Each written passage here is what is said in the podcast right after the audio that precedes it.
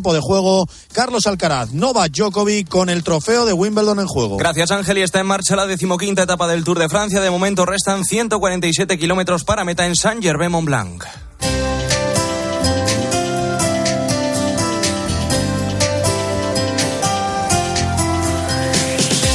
Álvaro Real, ¿qué tal? Muy buenas tardes. Buenas tardes, Iván. A ver, nos cuentas hoy la historia de El Espejo, voy a citar, ¿no? Entre comillas.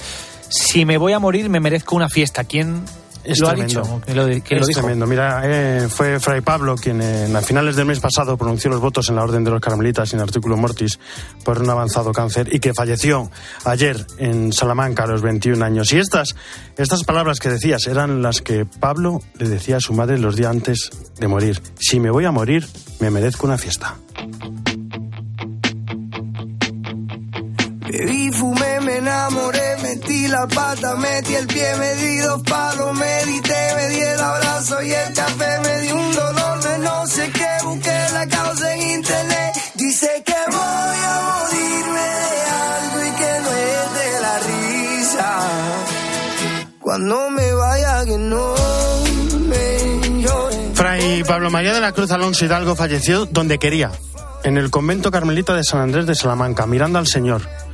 Yo soy la resurrección y la vida, dice el Señor. Los que han muerto con Cristo, nuestro amor y nuestra esperanza, resucitarán con Él. Decía el mensaje de la familia para comunicar el fallecimiento de Fray Pablo, que se ha extendido rápidamente por WhatsApp.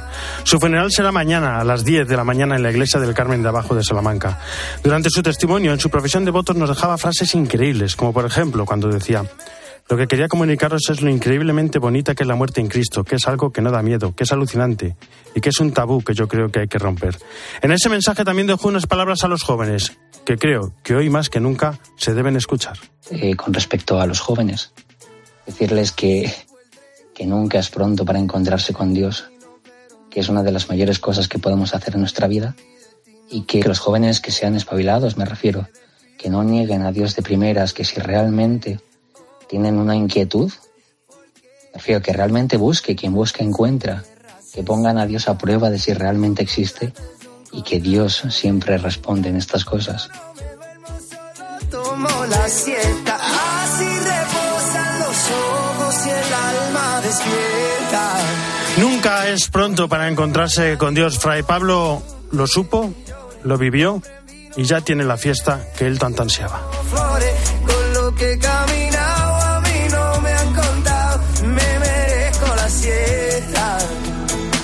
Y a mis amigos que no me. Jesús Luis, aquí están. ¿Cómo estás? ¿Qué tal, Álvaro? Buenas Muy buenas tardes. tardes.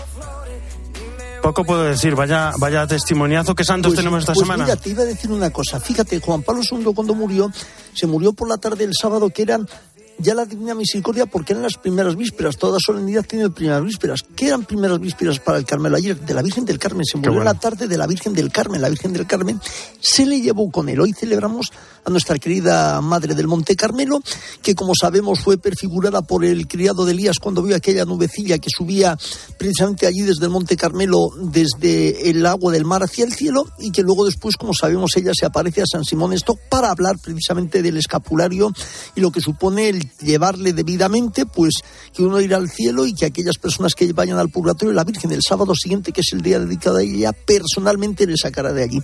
Allá misma le llama San Simón Stock estrella del mar, por lo tanto es patrona de la marina, de las gentes del mar, hoy es el día del apostolado del mar, y por algunos milagros de algunos naufragios donde se puso allí en el naufragio a la Virgen del Carmen con su medalla y entonces también le sanó, con lo cual la Virgen del Carmen patrona de las gentes del mar. ¿Qué más tenemos esta semana? Pues mañana tenemos a Santa Marina, que es la hermana de San Ambrosio de Milán.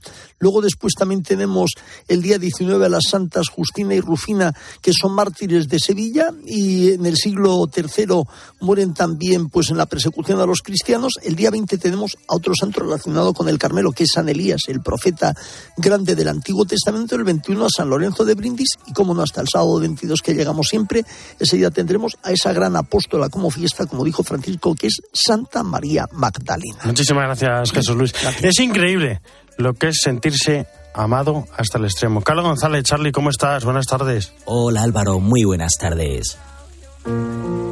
Como matrimonio, nuestra pregnación a Medjugorje eh, fue impresionante. Regresamos en agosto y en el mes de octubre acontece algo en, en mi vida pues que me da un giro, ¿no? Yo lo asocio todo a, a una petición, ¿no? Que le hice yo a la Virgen, que luego me lo, me lo concedió.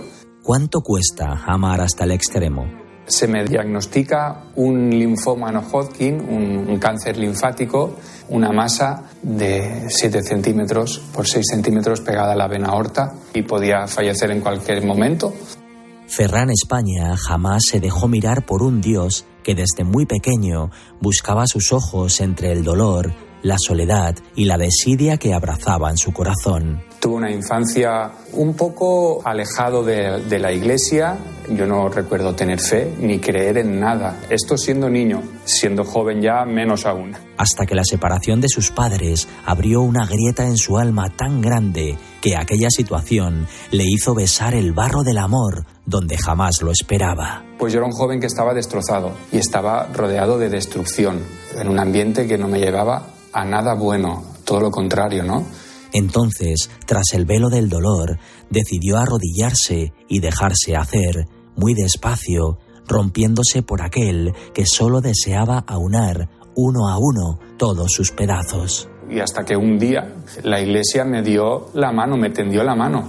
Un sacerdote me acogió en su casa y a partir de ahí, pues mi corazón iba descubriendo cosas en las que yo era feliz. Hasta que un día conocí a Clara, que es mi esposa, la mujer de mi vida. El día que la conocí, le dije a un amigo que estaba conmigo, le dije, me voy a casar con esta chica. Y bueno, pues Clara para mí ha sido todo y es todo. Ferran acaba de publicar el libro Amado hasta el extremo, una historia escrita con los acordes más especiales de su vida. Esta enfermedad lo que hizo fue unirme a la iglesia, unirme a mi familia, mis amigos, reforzar mi matrimonio. Un testimonio de cruz y resurrección desde el sufrimiento y la ofrenda que nacen de la fe. Este cáncer fue un regalo para mí, para mi familia y, y, para mi vida y para mi historia. Por eso estoy aquí, ¿no? Contando este, este regalo, ¿no? Que me ha hecho a mí la, la vida. Jesús eligió el último lugar y no lo cede, solo lo comparte. Él amaba de verdad porque era capaz de sentir como el otro y hacerle sentir que así era. Y aprendí en los ciclos de quimioterapia a ofrecer el sufrimiento. Entonces yo tenía la cruz, que era una expresión de amor, y he aprendido a abrazar a mi cruz, que era la enfermedad. El mayor signo de amor es la cruz. Jesucristo se abrazó a la cruz él murió por nosotros en la cruz. Pues esta es la mayor expresión de amor, ¿no? Este relato, que nace de los ojos de Ferran y está ilustrado por sus tres hijos, es un abrazo tierno de Dios. Yo he de decir que he sufrido como persona humana y es lógico. Lo he pasado mal. He tenido momentos de dificultad, de mucho miedo. Eh, he temido a la muerte. Automáticamente asociamos cáncer a muerte. Lo he pasado muy mal. Pero sí que es verdad que vivir la enfermedad con Dios no es lo mismo que vivirla sin Dios. Bálsamo para el sufrimiento y consuelo para el herido que nunca deja de creer. Yo he sido amado hasta el extremo y qué difícil debe de ser vivir una situación tan difícil como es el cáncer sin Jesucristo, ¿no? Sin, sin Dios. Muchísimas gracias, Charlie. Las 2 y 13, no era menos en Canarias. Nos vamos a Roma. Eva Fernández, ¿cómo estás? Muy buenas tardes. Muy buenas tardes, Álvaro. Bueno, Ángelus del Papa hoy. Sé sincera, Eva. Desde, desde el espejo, ¿tú crees que sembramos el bien? Hombre, al menos lo intentamos, Álvaro, y, y, cada fin de semana aquí estamos dándolo todo. Estarán pensando nuestros oyentes, bueno, ¿y esta pregunta sí, por qué? E efectivamente, pues porque, porque esto es así. Ya como somos una gran familia, tenemos esa confianza con nuestros oyentes. Y escuchando hoy al Papa, creo que no vamos por mal camino, porque él nos ha recordado que, que Jesús efectivamente es el buen sembrador, no se cansa de sembrar con generosidad, que conoce nuestro terreno, sabe, que él, sabe cuáles son nuestras piedras, nuestra inconstancia, las espinas de nuestros vicios, que son las que pueden sofocar la palabra, pero eh, eh, sin embargo siempre espera de nosotros que podamos dar fruto abundante. El Papa nos ha aconsejado que así como el Señor no se cansa de sembrar, tampoco lo hagamos nosotros, ¿no? Por ejemplo, con la oración, que es una pequeña semilla que no se ve pero eh, que día tras día eh, encomendamos a Jesús todo lo que todo lo que vivimos y él así puede hacerlo madurar. Pero lo mejor es escuchar esas preguntas ya esenciales para examinarnos cada uno de nosotros. A la luz de todo esto, podemos demandarci. A la luz de todo esto, preguntémonos, ¿yo siembro el bien? ¿Me preocupo solo por recoger para mí o también de sembrar para los otros? ¿Lanzo algunas semillas del Evangelio en la vida de todos los días? estudio, trabajo, tiempo libre, me desanimo o como Jesús sigo sembrando también si no veo resultados inmediatos? Y también palabras de aliento y optimismo, porque es verdad que, que, nos puede parecer que a veces se anuncia la palabra y que no sucede nada, pero en realidad lo que ocurre es que el Espíritu Santo está trabajando y, el reino de Dios va creciendo, aunque no lo veamos. Por lo tanto, decía el Papa, adelante con alegría y al finalizar el Ángelus Álvaro, bueno, pues eh, recordando que se conmemora estos días eh, el aniversario de, de mm, un duro aniversario de la Segunda Guerra Mundial cuando se bombardeó Roma, eh, el Papa ha pedido mm, que no nos olvidemos que hoy el mundo sigue afrontando guerras como la que sufre Ucrania, por la que una vez más ha pedido oraciones. Y hoy domingo también hubo sorpresa, bonita sorpresa, un bonito encuentro ¿no? que tuvo el Papa con jóvenes argentinos. Les habló de que tienen por delante un mundial en el que vencen todos. Sí, la verdad es que qué simbología tan perfecta para definir una jornada mundial de la juventud, em, porque les explicaba al Papa que efectivamente se trata de un mundial muy especial un encuentro amistoso donde no hay vencedores ni vencidos, donde se consigue salir de uno mismo, se da al otro, donde mm, juntos pueden levantar la copa de la fraternidad, ¿no? les decía el Papa que en el equipo de Cristo el partido se juega hasta el último momento, no nos podemos distraer ni hacer goles en contra, ¿no? Tenemos que estar atentos, jugar en equipo, siguiendo las indicaciones del director técnico, de las personas que nos acompañan y nos guían para ser cada día mejor amigos de Jesús. Y les ha dado un, consejo que viene bien a todos los jóvenes eh, y menos jóvenes que nos estén escuchando en estos momentos y que probablemente se acercarán a la Jornada Mundial de la Juventud, ¿no? Les decía que, que, van a tener la oportunidad de dar testimonio de la alegría del Evangelio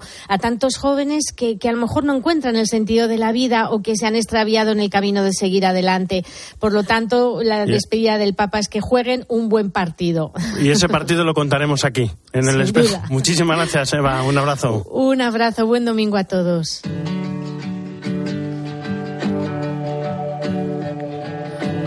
Y hoy el espejo está quedando muy de vocación, muy de sacerdocio, de testimonios, de historias apasionantes. María Cuida, ¿cómo estás? Buenas tardes. ¿Qué tal Álvaro? Muy buenas tardes. Ayer hablaba en el espejo de Madrid con el sacerdote más joven de España, Javier Pastor Marina. Tiene 24 años. Pertenece a la Archidiócesis de Madrid. Fue ordenado el pasado 6 de mayo en la Catedral de la Almudena en una celebración presidida por el ya arzobispo emérito cardenal Carlos Osoro. Ingresó en el seminario con tan solo 17 años, decisión que tomó tras concluir sus estudios de bachiller biosanitario.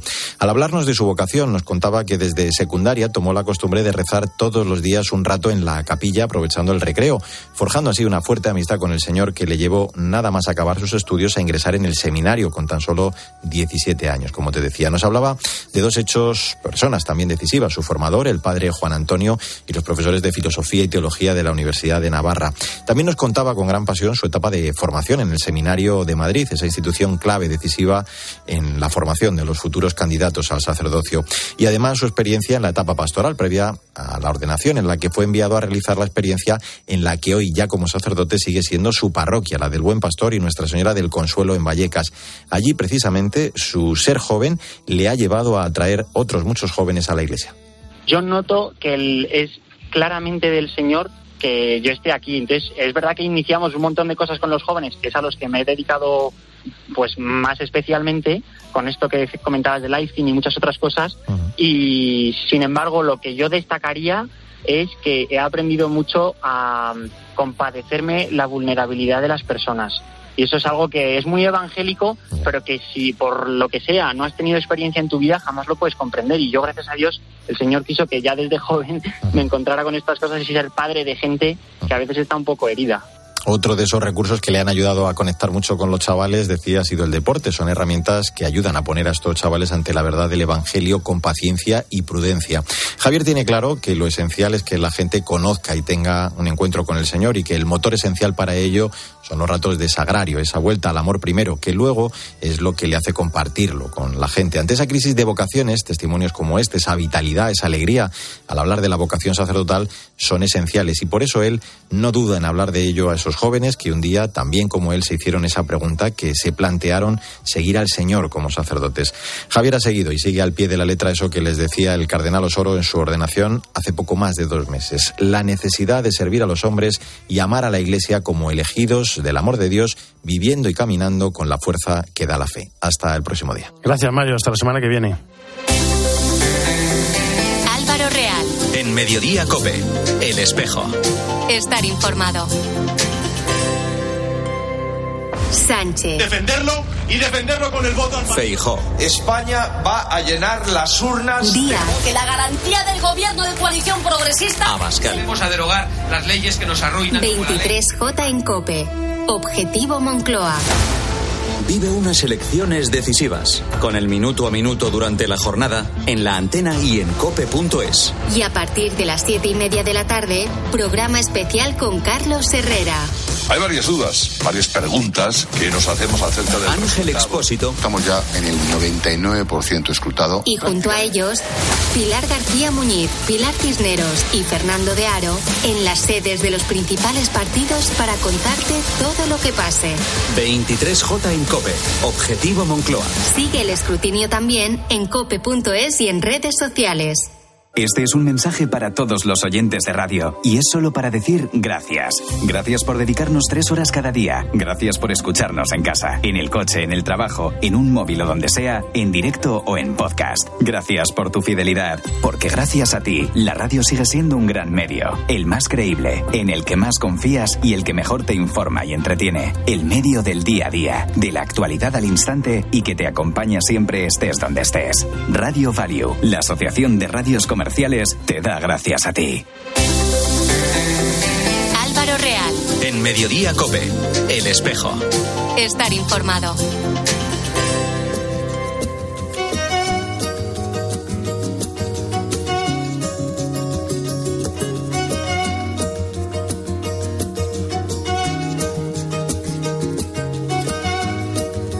Hoy es el Día de la Virgen del Carmen y la Iglesia celebra el Día de las Gentes del Mar. El lema, dan mucho, merecen más. Albera Rufat, párroco y capellán del Estela Maris Castelló, ¿cómo está? Buenas tardes. Hola, buenas tardes. Felicidades en vuestro día, el Día de la Virgen del Carmen. ¿Cómo lo estáis viviendo? Pues eh, eh, lo interesante es que cada puerto lo, lo vivimos de una forma diferente. Es como si cada puerto fuéramos un mundo diferente. Lo digo porque también en Castellón el patrón es San Pedro y hemos, hacemos doble fiesta, el día de San Pedro y hoy el día de la Virgen del Carmen, pero bueno, no está de más.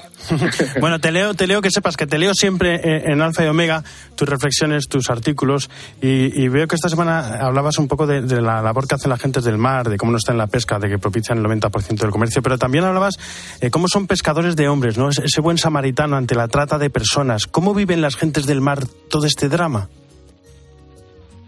Pues el, eh, eh, la gente del mar pues tiene que lidiar con, con muchas con muchas, eh, muchos obstáculos, ¿no? Eh, y también depende de qué sector del mar estemos hablando. Entonces, pues eh, eh, hay que tener siempre un recuerdo de, de las víctimas que están muriendo eh, por el problema de, de, del tráfico de personas en el mar y por las fronteras. Hay que tener también, pues, un poco en nuestra cabeza a todos los que quieren atravesar el mar como polizones, que también veíamos como en grandes barcos se meten en cualquier rincón para atravesar el mar. Pero bueno, eso se suma a, la, a las condiciones laborales que viven también los marinos durante todo el año.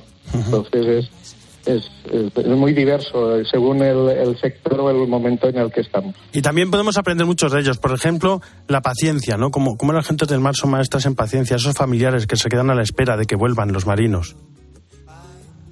Sí, el, el, eh, el marino tiene que pasar grandes, eh, mucho, mucho tiempo fuera de casa. el marino tiene un carácter especial tal, tal vez por eso también, porque viven en grupo aislado durante mucho tiempo y, se nota que, bueno, cuando nosotros como Estela Maris nos acercamos a ellos y ven una cara nueva, pues parece que la acogida se, se recibe con más, con, con más fuerza, ¿no? Con más interés y con más alegría. Bueno, estamos en la puerta de las elecciones y no quiero entrar en campaña electoral, ni mucho menos. Pero la pregunta es, eh, ¿los políticos y la sociedad se acuerdan del mar o, del mar, de la gente del mar no se acuerda nadie? Pues eh, son bastante invisibles, es, es lo que solemos decir tantas veces en Estela Maris. Los marinos son invisibles eh, porque también estábamos reflexionando este, en este periodo, también por las elecciones en mayo y ahora estas, que los marinos no, no tienen facilidad para votar. Eh, por ejemplo, pues eh, tienen bastantes dificultades por su lejanía del, de, tierra, por supuesto, pues muchos de los marinos no tienen el derecho a votar, no se les facilita eh, ese derecho y reclamábamos un poco que se acordaran de ellos para que pudieran ejercer el derecho a votar. Y después las políticas, pues eso es muy complicado también, porque en la pesca, pues como en todo el sector primario, la crisis que están viviendo, pues también les afecta a ellos y todos reclaman un, un mayor cuidado, una mayor atención por parte de, los gobernantes, claro, para que puedan vivir eh, dignamente de su trabajo. Y como siempre, acompañando la pastoral del mar, la iglesia. Albera Rufat, muchísimas gracias por estar con nosotros en este Día de la Virgen del Carmen y un fuerte abrazo.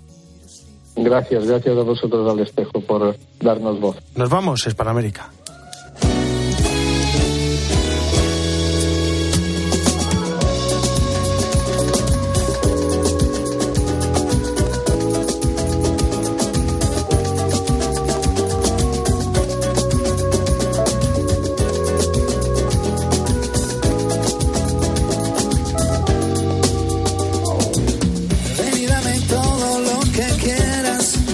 Desde Buenos Aires, Esteban Pítaro, ¿cómo estás? Buenas tardes.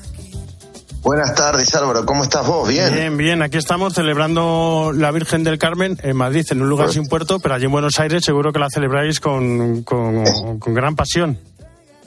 En toda América, vos sabés, particularmente, por supuesto, Chile, ¿no? Que Chile la tiene como patrona en el Santuario Nacional de Maipú y en todo el país en general, pero en el Santuario eh, Nacional de Maipú, donde se venera una imagen de la Virgen del Carmen que se remonta a 1785, alguna vez llevada hasta allí por algún migrante español. La familia la conservó hasta que se construyó el templo votivo de Maipú en el Santuario Nacional de Maipú, donde hoy se la va a celebrar muy especialmente. A las 18 horas España, los migrantes chilenos que quieran sumarse a la transmisión por Facebook del Santuario eh, Nacional de Maipú lo van a poder hacer para honrar a la Virgen del Carmen, por supuesto en la Argentina y por supuesto en todo el continente, también celebrada en el Caribe, en la bahía de Amatique, en Guatemala, en su límite con Belice, una preciosísima procesión náutica que hubo estos días, también en otros países como en México, muy venerada también en San Juan del Sur, en Nicaragua, Flor del Carmelo, estrella del mar, siguiendo tu camino es más fácil llegar, le rezan, le cantan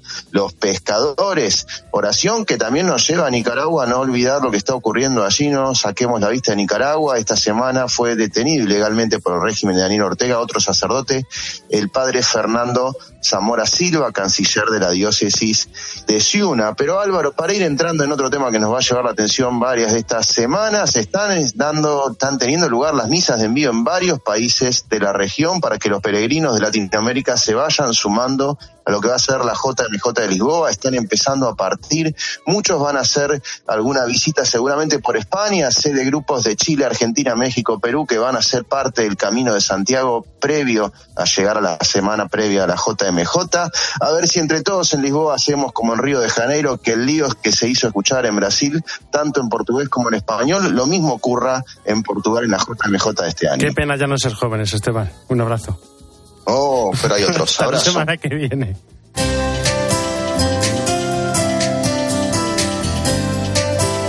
En la la producción Jesús Sacristán, en el control técnico Alejandro Cobo y en control central Fernando Rodríguez. Ya saben que el espejo no termina, sino que gira y ahora nuestro reflejo se abre hacia Mediodía Cope con toda la información nacional e internacional que hoy nos trae Iván Alonso. Iván, buenas tardes de nuevo. ¿Qué tal? Buenas tardes de Seguro nuevo, que pensando en elecciones. Sí, eh, en elecciones porque queda justo hoy una semana para ir a votar, para que se abran esas urnas. Así que vamos a hablar, claro, de elecciones en este mediodía. Come.